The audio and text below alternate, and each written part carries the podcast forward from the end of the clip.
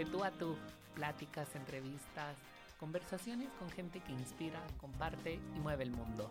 Acompáñanos a descubrir su mundo para que tú puedas transformar el tuyo.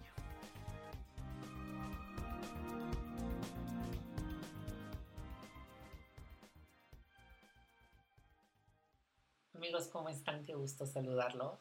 Estoy muy contento de compartir este episodio número 21 porque después de 20 grandes historias, con personas espectaculares, con aprendizajes y, e inspiración para cada uno de nosotros, creo que, bueno, primero, llegar a 20 episodios ya era como wow para mí, porque ya había escuchado que las estadísticas decían que crear 20 episodios de podcast ya era como un gran, gran reto y lo hicimos así, contando historias de gente que a mí me inspiraba, que me llamaba la atención conocer, que, que me generaban mucha curiosidad en el sentido de los aprendizajes que me podían dejar. Y así fue toda esta primera temporada. En el próximo episodio del podcast les voy a compartir un poco más de cómo lo conceptualicé, qué ideas tuve y voy a contestar algunas preguntas. Así que si tienen preguntas, dudas, comentarios, mándenlos a través de mi Instagram o pueden dejarme en las reseñas de Apple Podcast sus comentarios o preguntas. Con gusto las voy a contestar. Pero para dar inicio a este episodio número 21, primero quiero agradecerles la preferencia que han tenido el escucharme, el ser parte de, ha sido toda una evolución durante estos seis meses, un poquito más. Desde diciembre, noviembre, diciembre del año pasado hasta el día de hoy, ¿no? Que es agosto de 2020. Por si este episodio lo escuchan fuera de tiempo. También, pues el día de hoy no tengo un invitado el día de hoy les voy a compartir un poco más de mí, de mi historia, de lo que a mí me apasiona, de lo que a mí me gusta y lo que a mí me ha hecho crecer. Entonces, me voy a regresar, como en todos los episodios hemos empezado a contar historias, un poco en el tiempo. Me voy a regresar al año 2008. ¿Por qué?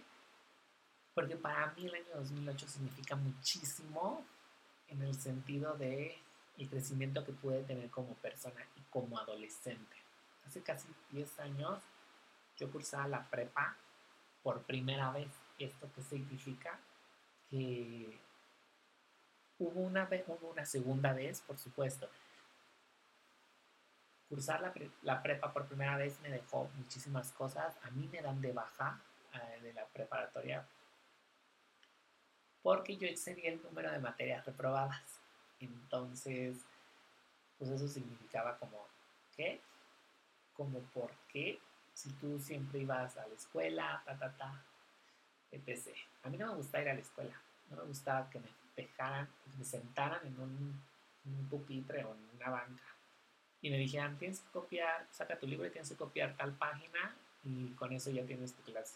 Yo quería aprender realmente. Y una infinidad de factores también externos que hacen que un adolescente se quiebre. Para 2008, yo, a mí me dan de baja, yo dejo de cursar la prepa y fue como si mi mundo se derrumbara. Dejé de sentir seguridad y confianza en lo que yo podía hacer. Y es que uno de los aprendizajes más grandes que me dejó esto fue que estaba bien tropezar, pero no lo entendí hasta mucho después. En ese momento, a mis casi 17 años, era muy complicado entenderlo porque no se escuchaba, no se veía bien, pero para el resto del mundo, no para mí, que yo no sabía al 100% qué era lo que tenía planeado. Aprendía sobre la marcha a ir planteando objetivos, metas, sobre lo que quería hacer. Y eso fue uno de los mejores, de las mejores enseñanzas que tuve.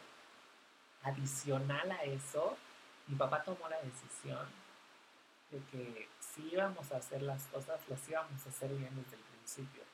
Entonces yo reingreso a una preparatoria de otro formato, de otra, otro sistema educativo y con otro plan de estudios. Me dijo, no vas a revalidar materias, porque si lo vas a hacer, lo vas a hacer bien desde cero, porque no vas a venir arrastrando cosas. Y creo que eso me dejó muy, muy, muy marcado para siempre dedicarme como a, ¿sabes qué? Si las cosas las vas a hacer, las vas a hacer bien desde cero, porque si te vas a dedicar a lo que sea que te vayas a dedicar, tienes que ser bueno y hacer y dar lo mejor de ti. Entonces, eso fue una súper enseñanza. Para 2008 yo entré a la preparatoria nuevamente, en fue como un winter de verano. O sea, yo termino un semestre, bueno, me dan de baja en un semestre que terminaba en julio, bueno, junio, y para julio ya estabas para nuevas inscripciones y todo esto, entonces vuelvo a entrar.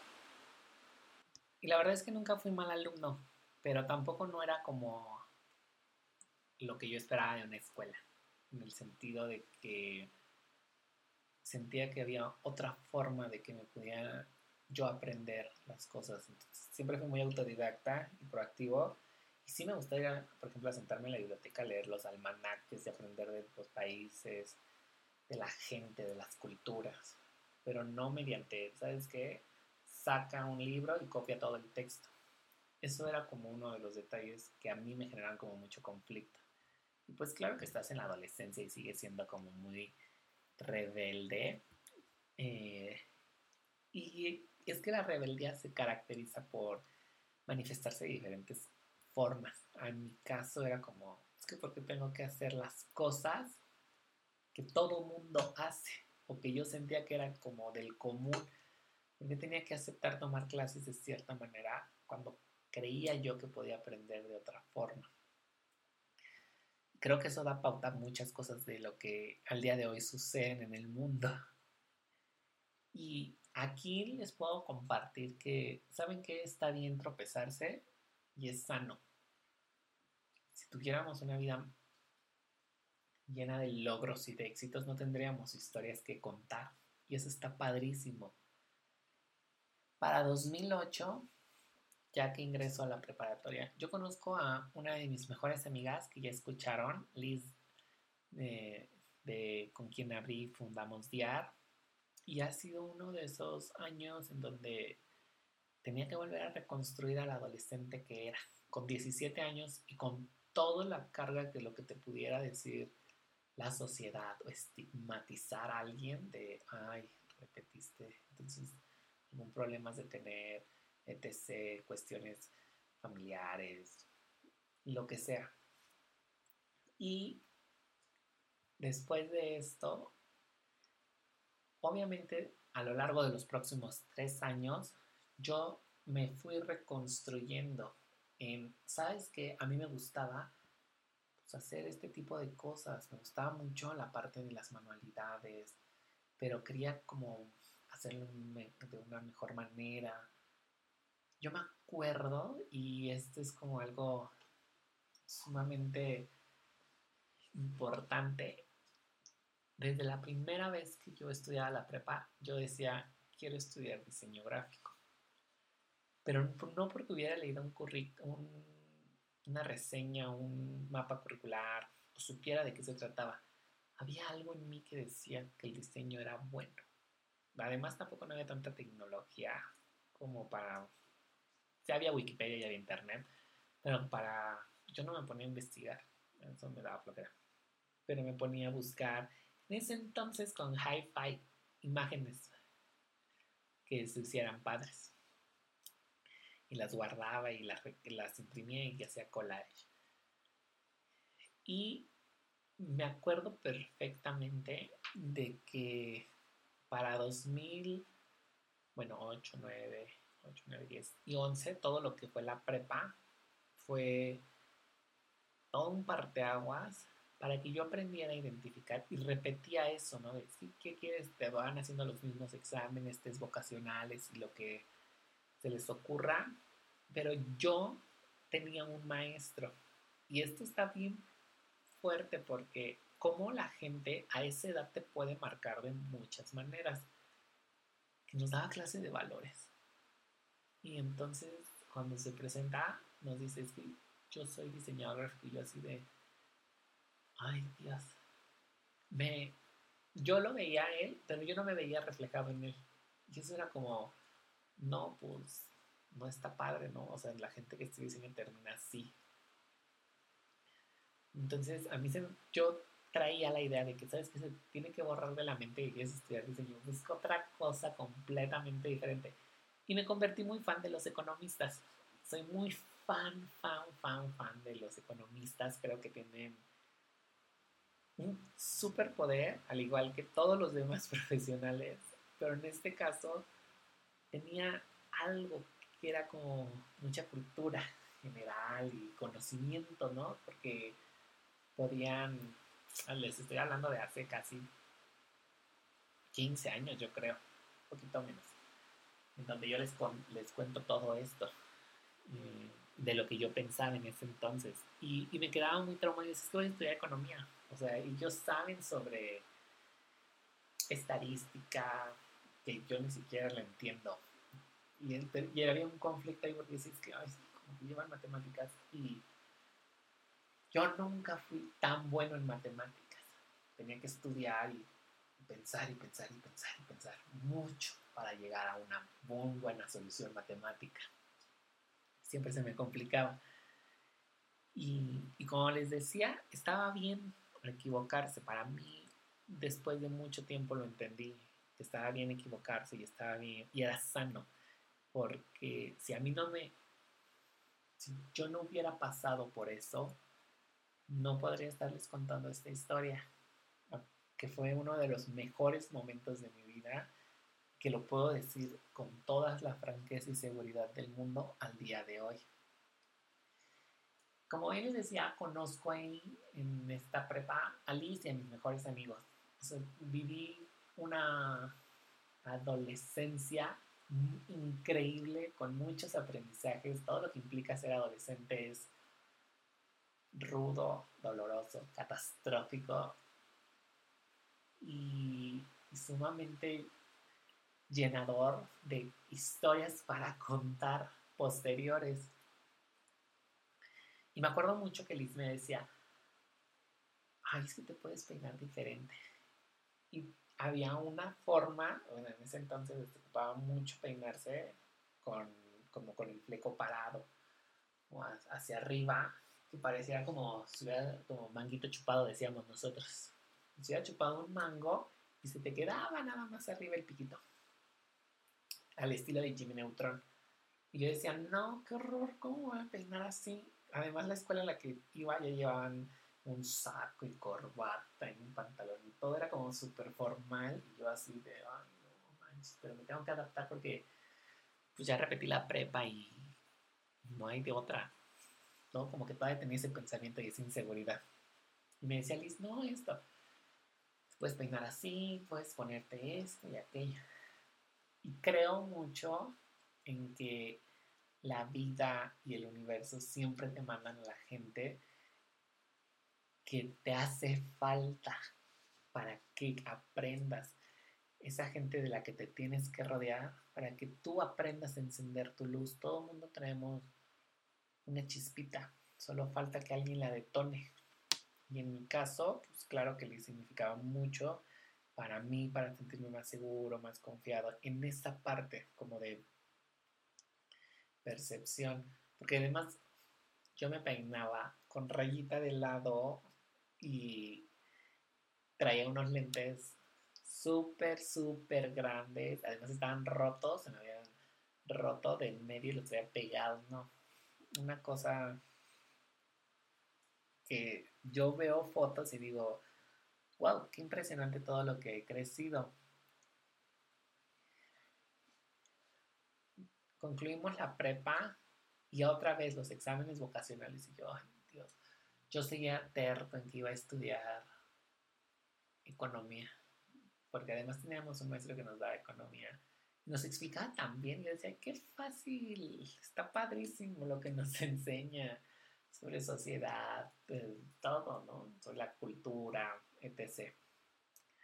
Hacemos los exámenes vocacionales y mis resultados dicen comunicación, comunicación audiovisual, arte dramático, que todo, yo ahorita lo pienso y digo, bueno, pues estaba súper bien, o diseño gráfico, o artes. Y yo dije, ay, ¿cómo crees que voy a estudiar diseño?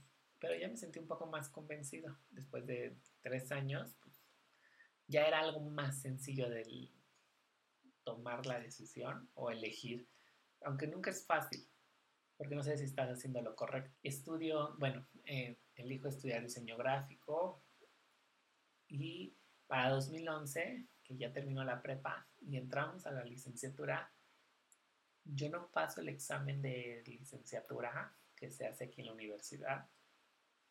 Y eso me generaba así como de, ¿y ahora qué sí? ¿Qué vamos a estar haciendo? Después de que ya había repetido la prepa y todavía no pasas el examen, no, pues, entonces sí había como algo ahí. Yo me acuerdo mucho de mi examen de habilidades para la facultad y yo llevaba una caja de cosas, iba a decir de chucherías, pinceles, eh, plastilina, porque nos pidieron mucho material, pinturas, lentejuela, grapas de colores, un montón de cosas, recortes de papel y todo. Nos a hacer un, póster, una, una actividad sobre la obesidad en México. O sea, les puedo contar que mientras yo hacía mi de este, era lo más divertido del mundo porque me ensuciaba las manos y trabajaba con todos los materiales y los recortaba y lo hacía en el respirador. Nunca me había sentado en un respirador, yo ni siquiera sabía cómo era la facultad ni, qué hacían ahí. O sea, yo fui porque me dijeron que tenía que ir a presentar el examen y punto. Y en una de esas volteo, y está mal voltear a y me digo, veo el trabajo de otros y dije, wow, qué increíble. Una delicadeza, con pincel pegaban los recortes de papel y yo mi pegamento tenía glitter porque yo quería que se viera muy, muy padre, con muchas cosas. Y entonces termino y dije, ay, qué horror. Qué feo lo que yo hice. y lo volteo. Y en eso pasa mi, pues la una de las personas que eh, como que tomaban evidencias que posterior se convierte en la coordinadora de la facultad, pero bueno, les contaré más adelante. Y, me dice, voltea tu trabajo y yo no.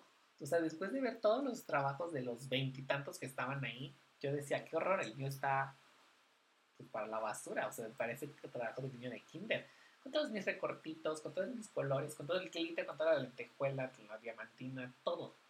O sea, yo le colgué, faltaba que le pusiera un molcajete. Lo ve, me sonríe, y yo quería esconderme debajo del respirador o salir corriendo, y dije, qué horror. Obvio no paso el examen, y lo digo obvio porque creo que era muy necesario que cursara este año y medio en otro espacio. Y así fue. Curso la licenciatura en otro lugar y, aprendo mucho de eso. O sea, me di cuenta de lo que era tener una atención un poco más personalizada, sí, pero también del poder ir resolviendo dudas y siempre ser curioso en todo momento. La licenciatura me permitió eso, ser curioso en todos los momentos de mi vida. Todas las curiosidades que yo sentía que a mí me inquietaban, las podía preguntar y no había bueno ni malo. Eso estaba padrísimo. Parado, pasando el año y medio, yo hago el cambio para ingresar otra vez, bueno, ingresar, no otra vez, ingresar a la facultad. Porque, bueno, voy a hacer una pausa. Todo esto de cuando yo me dan de baja de la prepa me, la universidad me aplaza tres años, entonces justamente por eso le dice a mi papá de, pues es que donde sea tienes que empezar desde cero, porque no vas a perder tres años y luego otra vez volver a hacer tres años, hay que aprovechar ese tiempo. Entonces, hago mi cambio y todo, y llegar a la facultad, a una facultad tan grande con tanta gente, pero sobre todo con algo que a mí me impactaba mucho, la cantidad de talento que podía tener la gente. Me hizo sentir chiquitito, chiquitito, chiquitito. O sea, yo dije, es que, ¿cómo le voy a hacer? O sea, no hay forma de que yo pueda hacer algo cuando todo el mundo sabe dibujar, toma buenas fotografías, tiene buena eh, capacidad para hacer acomodos editoriales, etc, etc, etc. Todo era como aprender a creer en uno. Ese era uno de los detalles. Me costó, sí, muchísimo trabajo. Había algo que yo no había dejado de hacer. Aprendí a comprar revistas y las revistas me enriquecían bastante. Aprendí a comprar revistas. desde que yo era niño las, las quería y en partir de la facultad de la prepa empecé a coleccionarlas. Entonces en las revistas aprendía mucho. Visualmente veía combinaciones de colores, formas de acomodar cajas de texto en los editoriales o en los textos. Pero sobre todo era como mucha cultura visual de para mí, el ver otro panorama y qué cosas se hacían por fuera. Compraba todas las revistas que pudieran imaginar. A veces llegaba a comprar hasta 10, 12 revistas en un mes. Cada semana cargaba una revista diferente. Cada día porque las devoraba. Las revistas significaban tanto para mí que yo decía, wow, quiero ser editor de una revista. Creo que por eso desarrollo todo este tipo de contenidos porque llega un momento en el que pues no tenía que hacer una revista, sino podía hacer un podcast, por ejemplo, o tener un Instablog y crear este contenido para compartir lo que yo ya sabía.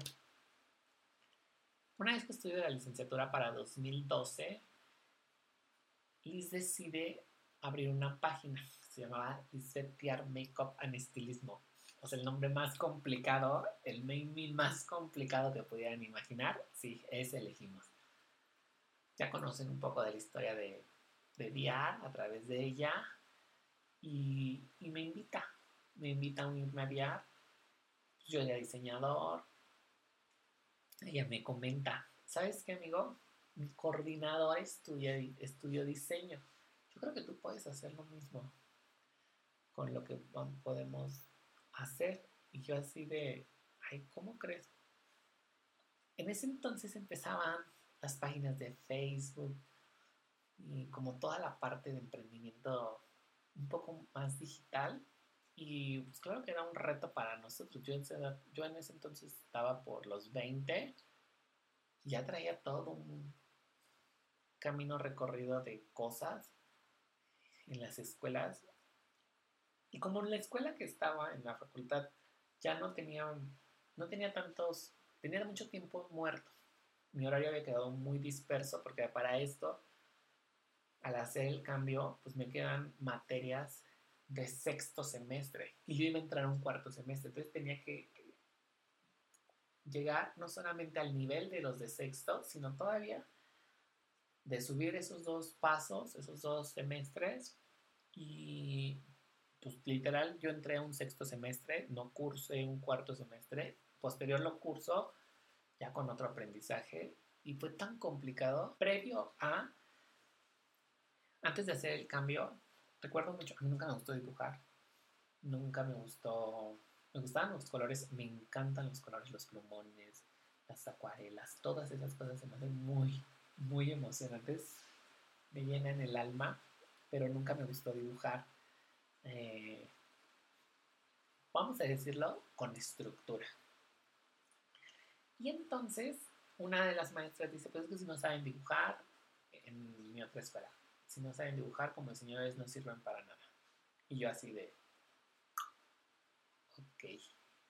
Pues bueno, ya no puedo decirle a mi papá que no quiere estudiar diseño gráfico porque pues ya perdí dos años de prepa, más dos años que ya llevo aquí, me va a colgar y me va a correr de la casa. Entonces dije, ok, vamos a hacer lo mejor que pueda. Me fui desenamorando de la licenciatura. Me imagino que todos en algún punto llegamos a esto. Me fui desenamorando mucho. y era el peor, el peor embajador de la licenciatura. Yo hablaba mal de la licenciatura, decía que qué horror estudiar diseño gráfico, que era horrible, desgastante. Eh, las peores cosas yo las decía yo, como ya había conocido a Liz, ya había conocido lo que se hacía un parte de consultoría de imagen, pues ya tenía como una nueva, un nuevo crush eh, educativo para poder aprender de. Entonces me fui involucrando en eso y fui aprendiendo de muchas cosas que Liz me compartía, pero adicional de los grandes maestros que había tenido en la licenciatura. ¿Por qué? Porque nos fuimos, involucrando mucho en esta parte digital de la consultoría, cambiamos nombres, actualizamos páginas, abríamos páginas para que el nombre se actualizara en Facebook y compartíamos información. Me decía, amigo, tú sabes escribir, tú sabes eh, cómo hacer esto en Internet, hazlo. O sea, me acuerdo que uno de los primeros cursos de automaquillaje que diseñamos parecía la postal, una carta Santa Claus, de lo cargada que estaba el texto. Y sin embargo lo lanzamos. Obviamente no llegó nadie, nadie, nadie. ¿Quién iba a confiar en dos squinkles veinteañeros? Y, y así fue. Voy aprendiendo más de consultoría hasta que me invita a un congreso que organiza uno de sus maestros mm, por parte de la licenciatura. Me regala su boleto y yo así de, ok, bueno, pues ahí nos vemos, tal, tal. Cuando llego y durante todo el congreso yo decía, wow, qué increíble mundo, qué increíble manera de conectar esto. Pero no había forma en la que yo todavía lo pudiera conectar con lo que yo estudiaba. No me hacía como un clip al 100%. Yo decía, pues es que te dedicas a uno o te dedicas a la otra cosa. Posterior a... Y sigue avanzando todo este tiempo, seguimos creciendo. Llegamos a una parte muy, muy significativa para 2014. Me toca cursar la materia de identidad visual. E identidad visual era todo lo que habíamos planeado y que habíamos platicado ella y yo en muchos aspectos para que DIAR tuviera forma. Había que buscar un cliente. Siempre, ¿no? Te ponen en las escuelas, busca una persona que sea tu cliente y le haces un proyecto. Pero como estás aprendiendo, pues a lo mejor la persona no lo conoce lo cobras o le cobras muy poquito. Ok. Yo nunca encontré un cliente. Y además era en equipo. Yo nunca encontré cliente. Y dije, a ver, nosotros tenemos esto. Para mí DIAR significaba mucho. Significaba una forma de ir construyendo algo a futuro. Algo. Ni siquiera les puedo decir qué, porque no sabía en ese entonces qué era. Solo sabía que era algo. Diar se vuelve nuestro cliente, por ende Liz. Y construir la identidad de Diar fue dar un paso enorme, pero enorme en el sentido de de qué manera nos veíamos más profesionales, representábamos otras cosas nos volteabas a ver y todavía teníamos la cara de niños, así de vamos a hacer esto y vamos a hacer aquello y lo vamos a llevar a estos lugares y luego va a pasar esto. Y éramos unos niños. O sea, yo todavía volteo y digo, sí, sí, éramos unos niños. O sea, 21 y, 20, no, perdón, y 19 años era mucho. Éramos muy, muy chiquitos para todo lado, lo que habíamos o que queríamos construir, pues parecía, cuando todo el mundo andaba de fiesta, que también era como algo como muy extraño, ¿no? Que alguien hiciera algo, como un negocio o algo así, cuando todavía seguías estudiando. Había que como cambalachearlo o combinarlo. Me acuerdo también que esta parte de la curiosidad me llevó a tener un primer trabajo en un Telcel, en un centro de, donde se ponían recargas, se vendían equipos y dabas atención al cliente. Yo trabajaba todos los sábados, todos los sábados de 11 a 6 de la tarde. Estaba bien lejos a donde iba y tenía que cruzar como por 30 minutos la ciudad, más de 30 minutos. Llegaba a la carretera y me bajaba y tenía, que cruzar la autopista o la avenida acá la carretera la cruzaba y ya después tomaba un taxi o me iba caminando porque no había forma de ingresar a donde estaba el Telcel. A ese entonces era muy, muy lejano. Y si se inundaba la carretera, ya valía porque tenías que echar la carrera más larga. Cuando entré a trabajar al Telcel, pues era como muy emocionante. Y el conocer a la gente me encantaba me encantaba conocer a la gente, me encantaba atender y decir, hola, ¿qué le puedo dar? ¿Qué te ofrece? Bla, bla, bla. Y cuando te llegaban a preguntar dudas, en ese entonces los equipos no eran tan sofisticados. Creo que para estaba lo más sofisticado que había era el iPhone 4. Entonces imaginen y saquen cuentas ustedes. Llegamos a ese punto en donde ah, yo atendía, duré casi un año y medio uno de los parteaguas más grandes que tengo en la vida fue un viaje de verano donde aprendo muchísimo a desprenderme, no solamente de mi familia, sino de ideas y pensamientos que yo traía y que no habían madurado al 100%. Recuerdo que me voy en 2015, dejo mi trabajo en Telcel bueno, en el centro y ya, yo dije, ya, me voy, seguí estudiando, pero como era un verano, vámonos. Siempre le dije, cuando era niño, a mi mamá, que cuando saliera me iba a ir a un lugar impresionante. Fue un verano justamente impresionante. Llegué a Londres, viví un tiempo en, en es un pueblito una comunidad muy cerca de Londres, una hora y media, y para mí significaba muchísimo. Siempre me preguntaban, ¿no tenías miedo? No, nunca me dio miedo. No sentía ni tenía expectativas del viaje. Solo sabía que valía mucho la pena. Uno de los viajes que cambió mi vida completamente porque me enseñó mucho. Yo paso uno de mis cumpleaños allá, pero la familia con la que vivía nunca le digo que era mi cumpleaños. Entonces me acuerdo mucho haber ido al Tesco, era como un Walmart, y me compro una cajita de cupcakes de Red Velvet y la guardo en mi cuarto. Y al otro día la saco, le tomo una foto y nada más la subo a Instagram y digo feliz cumpleaños. Ese fue mi cumpleaños número 24. ¿Qué me enseñó? A conocer mucha gente, a darme pauta y permitirme estar un tiempo a solas y saber qué tan fuerte era. Porque no lo sabes hasta que ser fuerte era tu, única opción y sacar la, valentía y el coraje que llevas para enfrentarte a cosas. Me perdí un montón de veces y sin señal telefónica. Sin un mapa y era como de quién conozco, no conozco a nadie. Recuerdo haber terminado en una parada de autobús que parecía cabañita en medio de la nada. Y yo así de, ¿y ahora aquí qué es?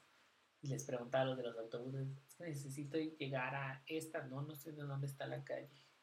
Y donde yo vivía se llamaba, se llama Hersham y estaba padrísimo. Ya después de una semana perdido en los autobuses y aprender, ya, ya conocía y era muy, muy, muy divertido. Y ahí conocí el significado de conectar con las personas, porque conozco a dos grandes personas, dos grandes amigos, que al día de hoy todavía somos muy, muy buenos amigos, en donde lo que más, lo único que teníamos en común que éramos mexicanos Y posteriormente era que una de ellas, bueno, que ella, grandes amigas también, cumplía el mismo día que yo. Entonces festejamos nuestro cumpleaños entre mexicanos en un pub londinense. Y wow, qué increíble conectar con gente de otros lugares dentro de tu mismo país, con otras historias y con un montón de sueños, porque para esa edad todavía teníamos muchísimos sueños que hoy cuando nos sentamos a platicar, cuando nos vemos, decimos, wow, ¿te acuerdas de esto? De lo que tú dijiste que querías hacer, de lo que tú dijiste que querías estudiar. Y eso me ha enseñado mucho a aprender a contar mi propia historia, aprender a contarles la historia que les estoy contando. Eso era como muy significativo para mí. Regreso, termino la licenciatura, bueno, me voy de viaje de graduación, termino la licenciatura y, y había muchos proyectos todavía. Para mí guiar significaba mucho crecimiento y, y en ese entonces, para 2016, les decidí pues teníamos que ir ya a algo físico, no podíamos funcionar en digital nada más. Estaba padrísima la idea y nunca sentí miedo. Más bien era como de, pues, ¿qué vamos a perder? Claro que al día de hoy yo digo eso y pues claro que había mucho que perder, ¿no? Estábamos demasiado, estábamos demasiado comprometidos con muchas cosas y sin embargo, parecía y se escuchaba como una de las mejores decisiones que también pude haber tomado en la vida. Abrimos un 8 de octubre y Diar estaba solo. Solo completamente. O sea, llegaron dos personas y hasta ahí. Yo seguí estudiando porque además hice un semestre de más. ¿Por qué no? a mí que no me gustaba la escuela me hice un semestre de más. Y, y esto era de ir a la escuela y pásate en las tardes, que salgas mediodía y ahí te quedabas con ella a planear y a planear y a planear y a pensar, oye, ¿qué promoción vamos a meter? ¿Cómo vamos a hacer con esto? ¿Cómo van a arreglar esto? la parte de mm, los pies, la parte de la manicure, la instalación. Y ha sido todo un crecimiento aprender a emprender porque nadie nos enseñó. No había clases de eso cuando nosotros estudiábamos. Y en un principio uno pierde mucho sus relaciones y sus amistades porque se centra mucho en su proyecto y se olvida que para que crezca tienes que seguir haciendo relaciones. Para 2000, ah, bueno, salgo de estudiar, termino yo la licenciatura en 2016 y a los tres meses me hablan y me dicen que me estaban ofreciendo un trabajo de diseñador gráfico y yo así de, es que esto jamás va a pasar, o sea, yo acabo de salir y no, nunca tuve la intención de buscar un trabajo. Sí que ya trabajé en algún lugar y en alguna organización para aprender, pero pues sabía que tenía que tener como más experiencia. Y yo a los tres meses, tres, cuatro meses de haber salido de la licenciatura, ya me estaban ofreciendo trabajo, dije, ay, esto es broma por favor. Entro a una escuela en donde he aprendido muchísimo a llevar en equilibrio esta parte de intrapreneur y emprendimiento y más empresarial. El conocimiento que me ha dejado la escuela ha sido brutal en relaciones, en aspectos profesionales como llevar todo lo que es una organización y que he trasladado a diar, ¿no?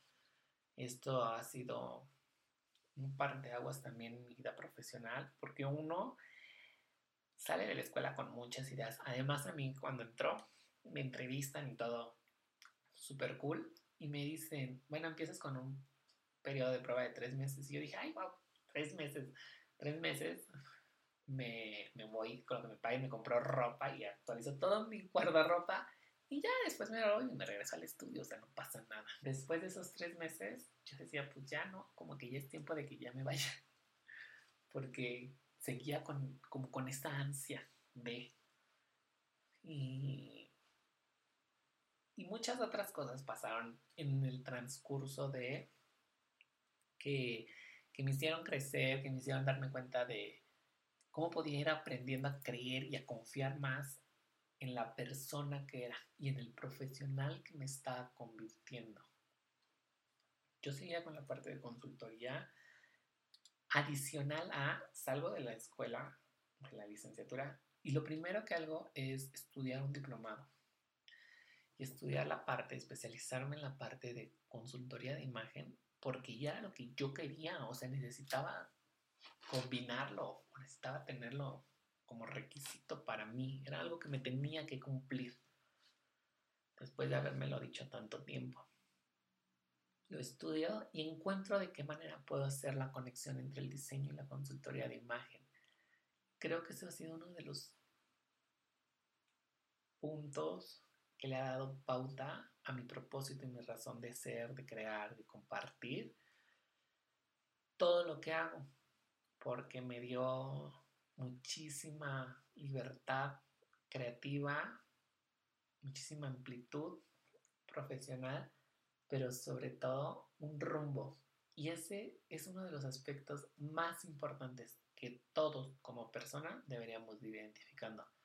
Nuestros propósitos, nuestras razones, nuestros para qué. ¿Para qué hacemos lo que hacemos? Porque nos dan mucho rumbo, son como nuestra carretera ya pavimentada, nuestra ruta em, que no es segura, pero que sin embargo tú vas construyendo, porque te encuentras de todo en el camino. Y estudiar consultoría fue, wow, lo máximo que, que me ha pasado. Y el ganar confianza y seguridad en mí ha sido uno de esos puntos y uno de esos procesos impresionantes.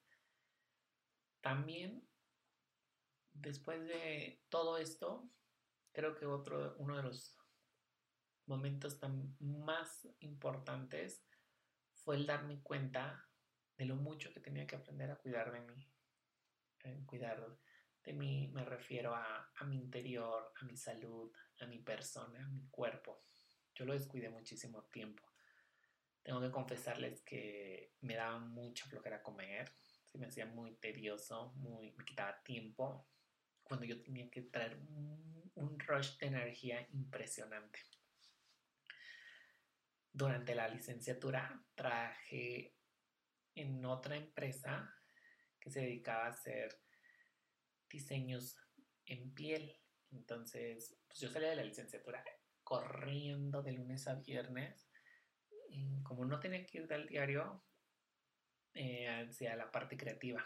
Me ayudaba con la parte creativa como de campañas y propuestas gráficas.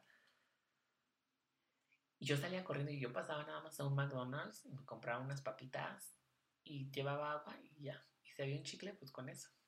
Así, todo. Eso era mi comida. Claro que el cuerpo dejó de darme energía y de rendimientos para apagarse. Finalmente, mm, al día de hoy les puedo contar que esa experiencia me generó muchísimos problemas alimenticios, eh, una muy grande desconfianza e inseguridad sobre mi cuerpo. Yo me veía en el espejo y tenía una fijación por pasar así sean los carros con vidrios negros y verme, porque decía, qué asco, qué asco, porque estás hecho un marrano y un puerco. La forma en la que yo me hablaba era sumamente deprimente. ¿Por qué? Porque yo pensaba que comer me quitaba tiempo, que comer me generaba cualquier otra cosa menos satisfacción o menos un gusto. Era algo muy horrible, pero también entendía que era un detonante de todo lo que yo traía emocionalmente hablando.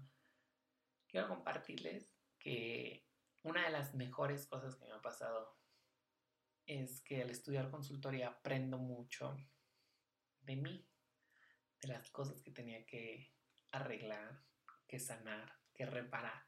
La terapia ha sido un proceso de descubrimiento impresionante entre los libros, las terapias y el propio conocimiento que uno va generando con contenido como los podcasts, las lecturas son algo que me ha cambiado completamente la forma en la que le hablo a mi cuerpo, la forma en la que le hablo a mi pensamiento y es por eso que tenía que aprender a contar la historia. Si nos regresamos en el tiempo, desde 2008 al día de hoy, aprender a contar mi historia, yo les pude haber dicho, no, pues yo reprobé la prepa y de ahí ya no pasé. Ya no sirvió para nada, yo fui un inútil y ta, ta, ta, ta, ta, ta, ta, ta. Pero no, yo me quise contar otra historia. Quise ver qué podía sacar de todo esto que me había pasado en las diferentes etapas y poderlo plasmar en nuevos proyectos, en nuevas formas, con la gente que, de la que había aprendido. Creo que he tenido la fortuna de tener grandes mentores que confían mucho en mi trabajo, que, que puedo llamar amigos a muchos en este caso, y de los cuales estoy sumamente agradecido por todo lo que me han enseñado. He aprendido a hacer, a ver la vida de una manera más profesional, cuando es necesario, pero también equilibrar esa parte. Y para todos los que escuchan este episodio, seguramente van a decir, ay, qué larguísimo está para que nos esté contando todo eso. Pero creo que es sumamente enriquecedor conocer todos estos puntos porque me pasaba algo. Yo traía todo esto que te cuento en las redes sociales de un perfil perfecto, estético, y yo me tomaba la foto y sonreía increíble para la foto. Y ya que apagaba el teléfono, me tiraba en mi cama y decía, qué horror, qué horror, qué horror, qué horror, qué horror. Y era lo que me repetía todos los días. Entonces, para ir resumiendo y cerrando este capítulo, les puedo decir, ¿saben qué? Está bien tropezarse. Está bien que si se equivocan, reconozcan que se equivocaron, pero también que ese tropiezo sea parte de ustedes, que no lo hagan a un lado y no lo desechen, que lo levanten con orgullo, de rodearse de personas que enciendan su luz, que los vayan puliendo. Somos, en algún momento lo escuché en alguna historia, como diamantitos. Y el irnos sanando, reparando, hace que nos vayamos puliendo hasta que seamos y tengamos esa luz y brillemos. Que nunca se les quite esta curiosidad de aprender, de conocer, de ver, de sentir, de hacer cosas. Porque eso es lo único con lo que se van a ir quedando. Y sobre todo, aprendan a contarse las historias de lo que sea que vivan. Para mí, las historias han sido ese parteaguas de, ¿sabes qué? Esto también me pudo haber pasado a mí, o esto también me está pasando a mí, con otros personajes otro contexto, pero saber cómo lo resolviste tú me ayuda a mí. Y algo que me gusta siempre recordar es, nunca sabes a quién estás inspirando, nunca sabes a quién estás moviendo, ya sea hoy a través de, una, de un podcast, a través de un video de YouTube, a través de un post, una fotografía que subiste. Y lo más importante es que no olviden compartir su magia. A mí me costó muchísimo trabajo encontrarla. Y creo que por eso hago lo que hago, porque me hubiera encantado conocer a alguien que así como yo sube fotos con historias, crea este contenido y cuando le dicen, oye, Efra, ¿puedes ayudarme esto? Sí, claro, con todo gusto porque ves un gran potencial en la gente. Y yo creo que alguien lo vio en mí y por eso uno se fue desarrollando de esa manera. No lo sé, eso, eso ya le toca a la gente que me conoce juzgarlo y platicarlo. Pero solo me queda agradecerles este tiempo. Nos aventamos casi 50 minutos de plática y que me conozcan un poco más ha sido complicado porque pues contar como que la historia de uno siempre te genera algunos resquemores, algunas dudas, algunos de estar bien lo que estoy haciendo, pero tenía muchas ganas de compartirlo, de compartir lo que había aprendido, de compartir, de compartirme a mí, que nos pudiéramos hablar de tú a tú, justamente como el podcast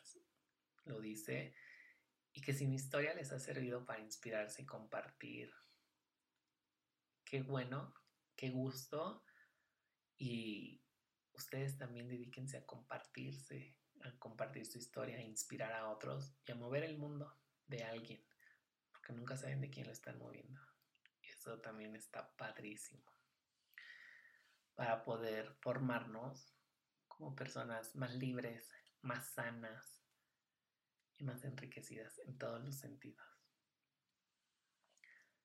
Amigos, muchísimas gracias por acompañarme terminamos nuestra temporada en el próximo capítulo, capítulo número 22, donde les voy a contestar y resolver todas las dudas que tengan, todas las preguntas que tengan que quieran hacerme. Las he estado juntando a lo largo de estos casi seis meses. Algunas ya las tengo planeadas porque ya me han llegado. Pero me encantaría que ustedes compartan todo lo que quieren aprender, todo lo que quieren preguntarme de dudas, comentarios que tengan acerca del podcast, sus episodios favoritos y algunas anécdotas que puedan ir surgiendo. Yo les voy a contar cómo fue la idea de desarrollar este podcast. Así que nos escuchamos la próxima y si les gustó este episodio, porfa, compártanlo y etiquétenme en sus historias para saber que lo escucharon. Arroba efragv en Instagram. Nos escuchamos la próxima. Bye.